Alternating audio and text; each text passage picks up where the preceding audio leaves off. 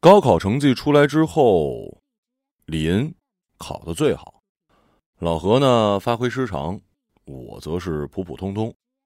总之，大家考完了都不开心，没有解放的感觉。老何的父亲当时刚调到水厂当质检员，水厂在镇的最东边，离我们高中不远，群山环绕，是镇上少见的一抹绿色。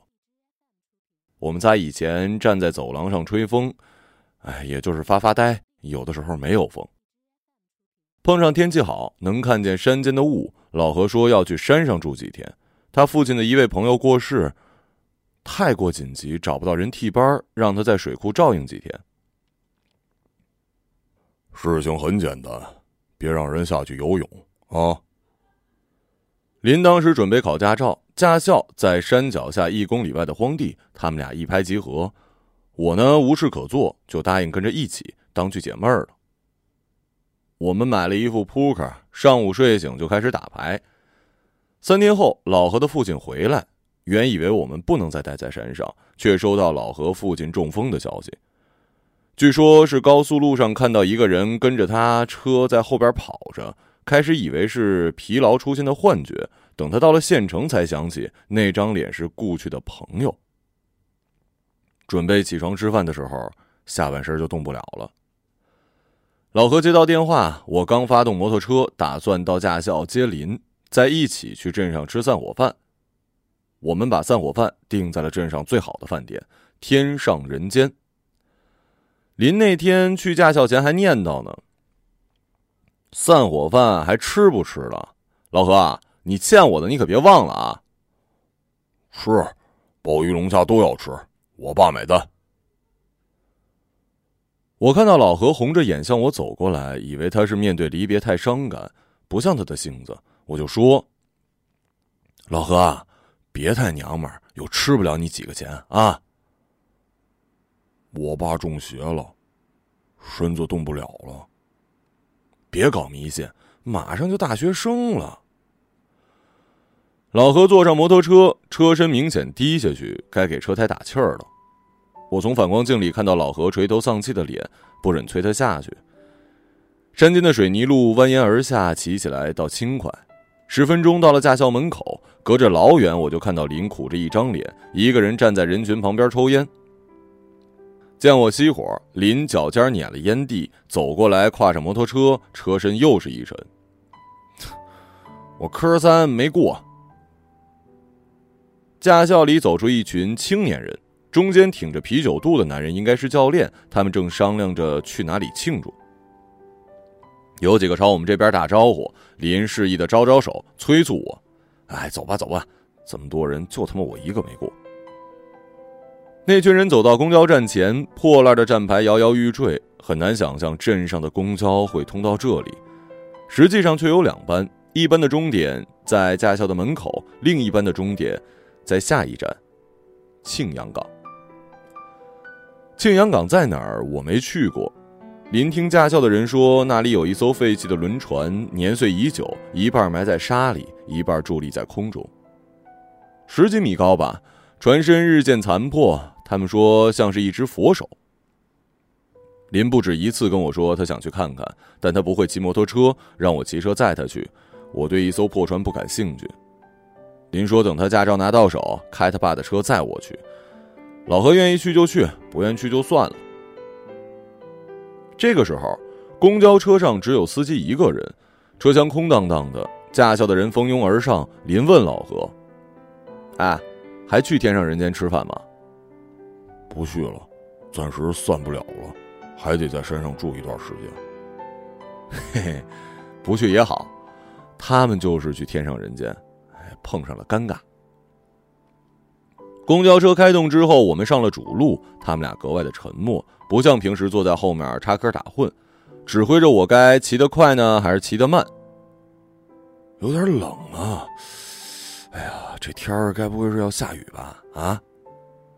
我用胳膊肘碰了一下老何，老何没反应。林在后头说：“没事儿，我书包里带了伞了。”我们往前行驶了五百米，公路上就只剩下了我们的身影。沿途是开垦的荒地，长满了杂草，太阳越来越接近地平线，一朵乌龟形状的云始终遮挡着它。林敞开嗓门喊：“我听驾校的人说，庆阳港那艘大船以前是个富商的，富商没有儿女，他把一生挣的钱啊换成了黄金，锁在箱子里，放在船的某个角落了。傻逼才会信这些传说呢！”我松了一点油门，让他们俩方便斗嘴。身后经过一辆车，见我们行驶缓慢，超车时按足喇叭。老何骂了一句：“去你妈的！开这么快，赶去上坟啊！”林也跟着骂：“去你妈的，耳朵都他妈震聋了！”到了水库山脚下，再往前骑就是通往城里的路了。那朵龟爬似的云终于散开，夕阳露了出来。金灿灿的，给白云上了一层金边山的一半是暗的，一半是亮的。我熄了火，问他们俩去哪儿吃饭。老何说去镇上，他要去县城医院看看他爸。林也同意，他要回家收拾点衣服。我也去看看我老子。嘿嘿，好像自己讲了个笑话，独自的笑了起来。我没搭理他，踮着脚。看山脚下的加油站有没有开门？老何有些着急，不耐烦地说：“别看了，灯是熄的。我下山的时候看过了。”哎，今儿周几啊？老何没理我。林说：“周四，你这摩托车是要报废了。”林假装惋惜的叹了一口。山脚下的加油站挂着一张木质招牌，写着“一三五开业，其他时间加油，请往东开五百米。”我分不清东南西北，估摸着他们俩也分不清，也就不再问。摩托车油表的指针滑到了 E 的边缘，我决定还是先到镇上再加油。老何开始打电话，问他爸在县医院的哪个病房，情况看起来并不好。握着手机一直点头，发出低沉的应答声。去镇上的路，因为长期被重型货车压过，坑坑洼洼的，我只好放慢速度。林在后头说了一句什么，我没听清。直到星星点点的雨滴落在了灰旧的表盘上，我才知道林刚才说的是下雨了。西边的太阳还挂在那儿，依旧是金灿灿的。我感到老何抵着我的肩胛骨微微颤抖，后视镜中的他仰起头，确认是不是真的下雨了。我问老何：“你冷吗？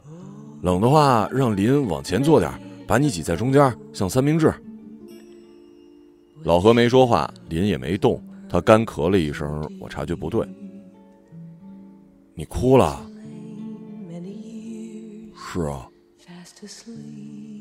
雨滴越加密集的落在了表盘上，也落在我的手臂上。夏日傍晚的雨带着热度，风一吹又变得冰凉。林从书包里拿出伞，遮在老何的头顶。男儿有泪不轻弹，老何却哭得更大声了。我跟林都没办法，毕竟从我们仨认识以来，从没见老何哭过。夕阳沉下去，雨渐渐小了，老何大概哭舒坦了，拍拍我的肩说：“他要下去。”我们快到镇中心，他决定打车去医院。我跟林目送着老何坐上车，林看着老何车窗内远去的背影，像一条肉虫，将身体往前挪了挪，顺道将伞举到我的头顶。我动作别扭地踹了他一脚，把伞收了。乌漆麻黑的，我看不见路。林收了伞，对我说：“快找个地方加油，我们呀，都该加加油。”他说完就笑起来，他总是这样，在说一个笑话之后，等待别人笑的时间里，他自己先笑了起来。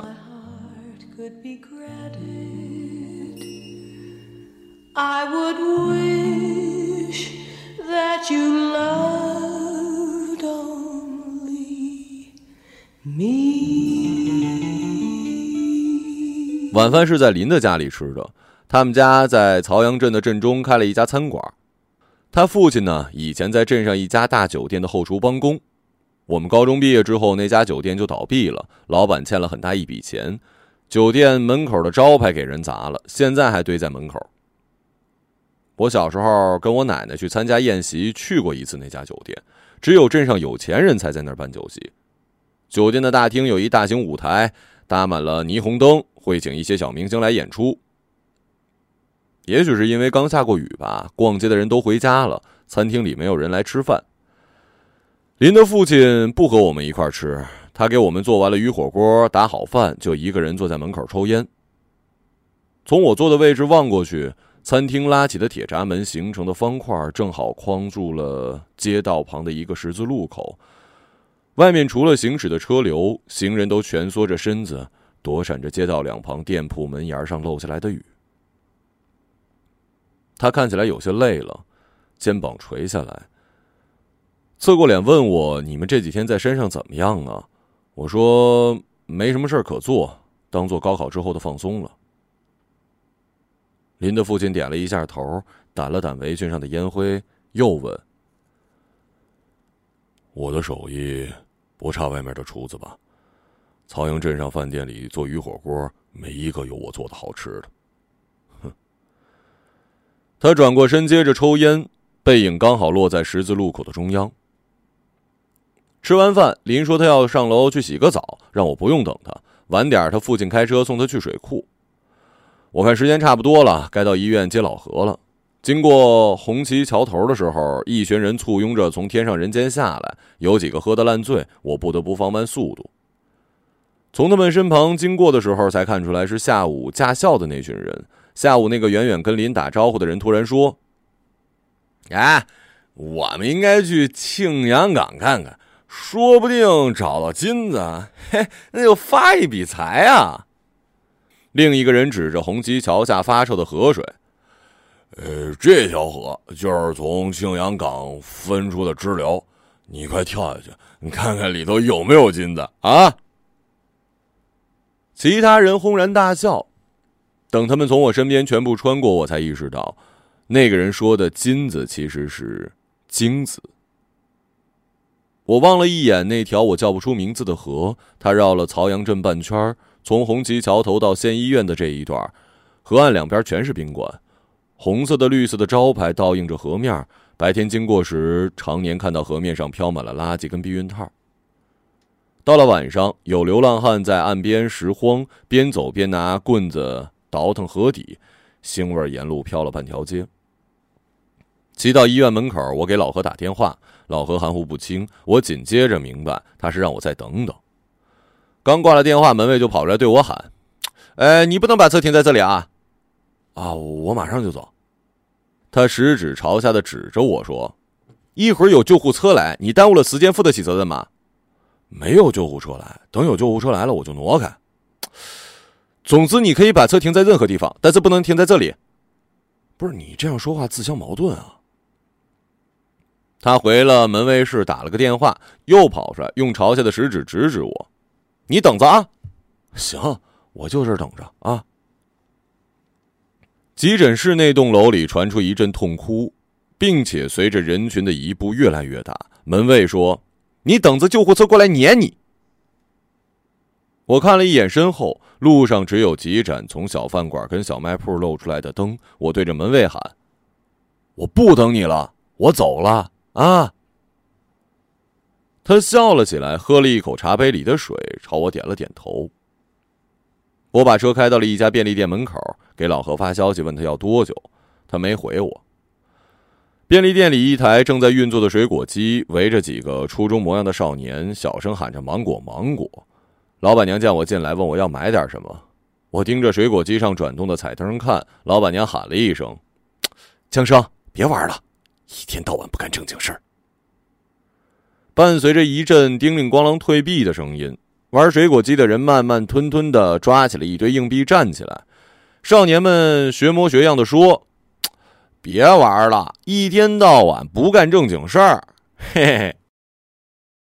那个叫江生的人看着年纪不大，脸上的赘肉像是女人分娩后的肚子，一层又一层的叠在一起，盖住了他的眼睛。他走到我身边，乐呵呵的对我笑，好像我们俩认识。我看他顺手从零食柜上拿起两包方便面，坐到柜台旁，大口大口吃了起来。我找老板娘换了二十个币，走到了水果机前，转过身问已经吃完一包方便面的江生：“你刚才赢了还是输了？”他乐呵呵的只顾吃。老板娘用尖着的嗓子说：“我们家机器没调过，你放心玩，赢多赢少是运气啊。”我投了十个币，开始下压，三圈之后一个没中。老何打电话说他出来了，还没吃饭。我问他泡面吃吗？回去自己烧水。他说可以，就挂了电话。我退了分，剩下十二块钱买了两桶泡面，两根香肠。出了便利店，老何形单影只的站在医院门口。我喊他，他没听见。我又喊了一遍，老何孤魂野鬼一般的哦了一声。我朝他叫。老何，你站那儿会被救护车碾死啊！那就碾死我好了，我现在就是想死。你是想吃原味的呢，还是酸菜的呀？我买重了。老何没听清，身后的江生突然开口咋呼：“ 救护车，俺 不能死。”他的声音跟他体型一样浑厚。回到水库已经是晚上九点，林在门口抽烟等我们。老何开门后打开灯，我才看到林抱了一箱子。打开之后，里面装有一打啤酒、一包花生，还有一包挂面。林到了有一个小时，四下黑黢黢的，山里野兽发出的声音格外清晰。林说他以前从来不怕黑，今晚却怕的不得了。抽了半包烟，裤子还被烧了个洞。坐在凳子上，咿咿呀呀说了一刻钟。我们在门外给车盖上油布，老何在屋里旁若无人的收拾着白天的垃圾。等我进去之后，老何瘫在床上睡觉。林问老何：“你怎么了？”我到医院看见我爸躺在床上，我妈开始在哭，然后把我臭骂一顿。他说我爸这样全是被我气的。我走到厨房，开始烧水，准备给老何煮泡面。你爸不是中风才这样的。老何从床上站起来，走到林旁边，拿了一瓶啤酒，使劲磕了一下桌板。我爸在出门前让我去复读，他觉得我高考成绩太差，我跟他吵了一架。就因为这个，就因为这个，我们仨就着泡面跟花生喝完了所有的酒，第二天中午才醒过来。扑克牌一张一张的飞得到处都是。林发消息给教练请假，老何说他要再去医院一趟，他把门钥匙交给了林，意思是让我送他去。我让老何自己下山打车去，头昏脑胀的，我骑车载着他不好看路。老何走后，我跟林准备去水库转转。到了晚上，老何还没回来，我发消息给他，他说今晚不回了。林只说了一句知道了，倒头就睡。第三天的中午，林见老何还没回，把钥匙给了我，自己走下山去驾校。临走之后，我把门关上，站在厨房的窗前，看着一望无际的绿，开始手淫。一只松鼠从树林里跑出来，探头探脑，像是在寻找松果。我把拉链拉上，回床上睡觉。下午醒来呢，刚好是五点，我准备去水库转转，隔着很远就听到了水库传来的欢呼声。几辆私家车停在坝上，数了数有七辆。我跑过去对正在浅水区洗澡的人喊：“哎，这儿不能下水啊！”有几个人抬头看向我这边，男女都四十多，皮肤是透红的白。他们刚刚正围在一起往各自身上浇水。我又喊了一遍：“你们快起来，这儿不能下水！”一个男人从水底站起来，露出红色的裤衩，朝我喊。你也下来洗一下，这水很舒服的。其他人跟着起哄，有几个人正往深水区走。我又喊了一遍：“我都说了，这儿不能下水。”红裤衩使劲拍了两下水面。你谁呀？这里是公共水库，我是这儿管理员。嘿嘿，你得给出证明，小孩子别撒谎啊！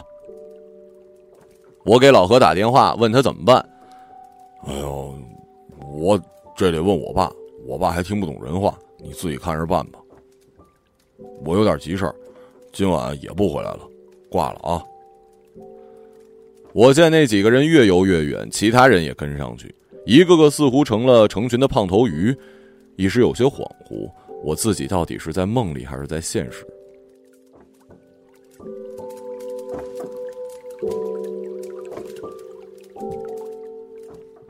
林晚上回来脸上挂了彩但眼里都是笑意。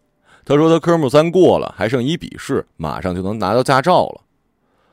我跟我爸说好了到时候借他的车练练手往庆阳港方向开。我问他脸上的伤怎么弄的，他说跟驾校一学员打了一架，有个学员抢他的名额，偷偷在教练的旁边吹耳边风，但他开的比那个人好。要不是其他人拦着，我他妈连教练都揍了。你为什么一定要去庆阳港啊？那儿路宽，车少，而且我从小在这镇上生活，但我都没去过那儿，我想去看看。我们决定到山脚下的加油站旁边的饭馆吃一顿。这两天吃挂面都吃吐了。走在山间的路上，林唱起了歌，他有点五音不全，听不出调子。我让他别唱了，免得惊动山上的豺狼。山上哪有这些东西？早就灭绝了。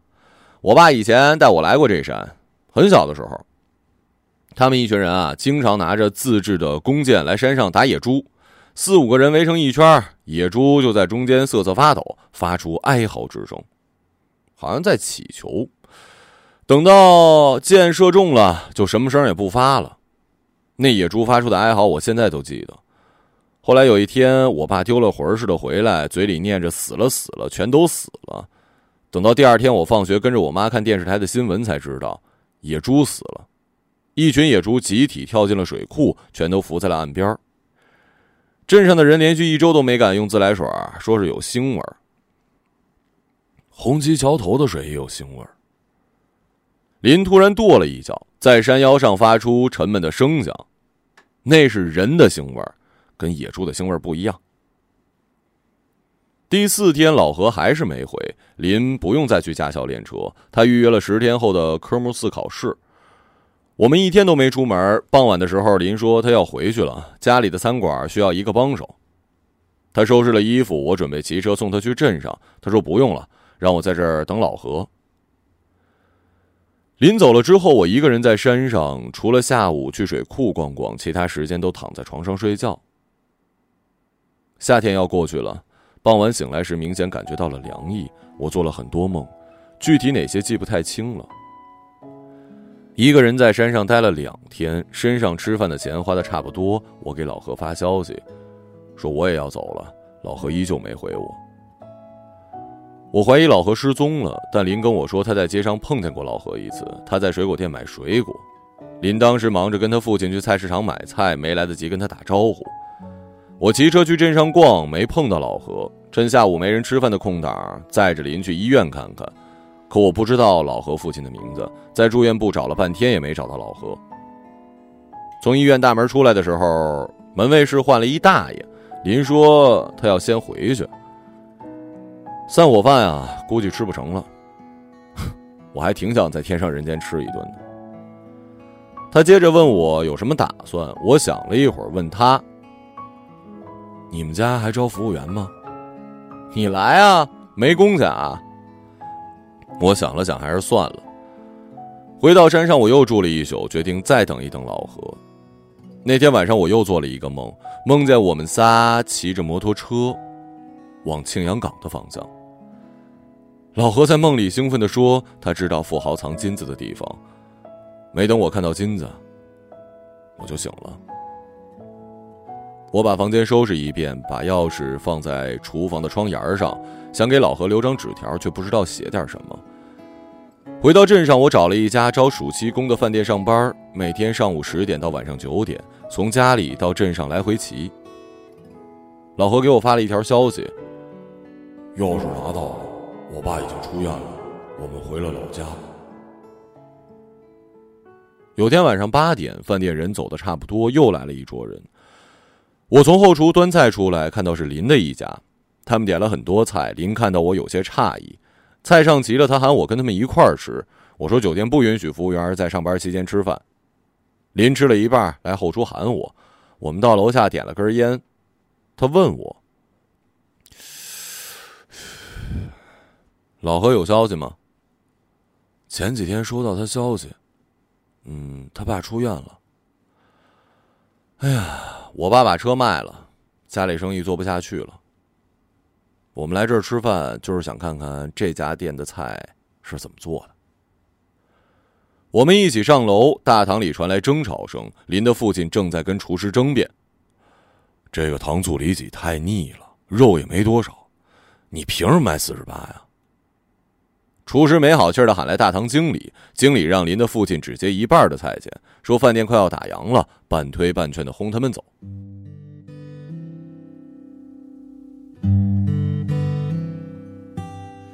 长亭外，下楼前，林朝我笑，我问林：“你去过青阳港了吗？”林突然变得很沮丧：“去过了。”我坐公交去的，最后一站，那什么都没有，天干涸的河床。都了无踪迹。天之涯，地之角，知交半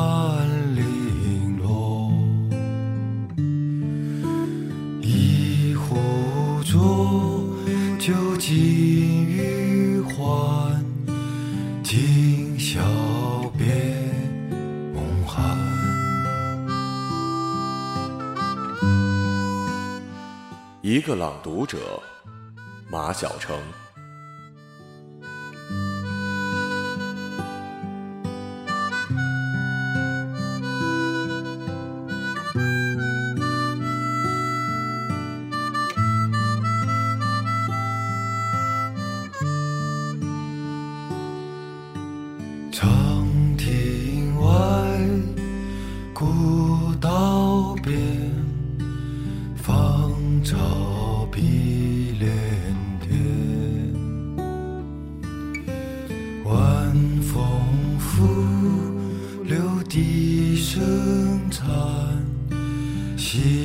江山外山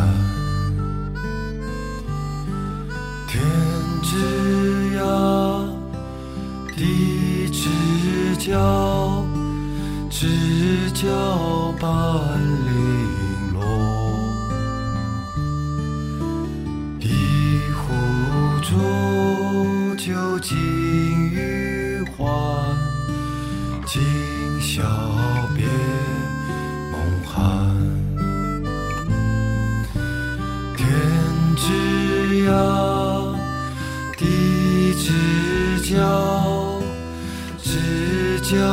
半玲珑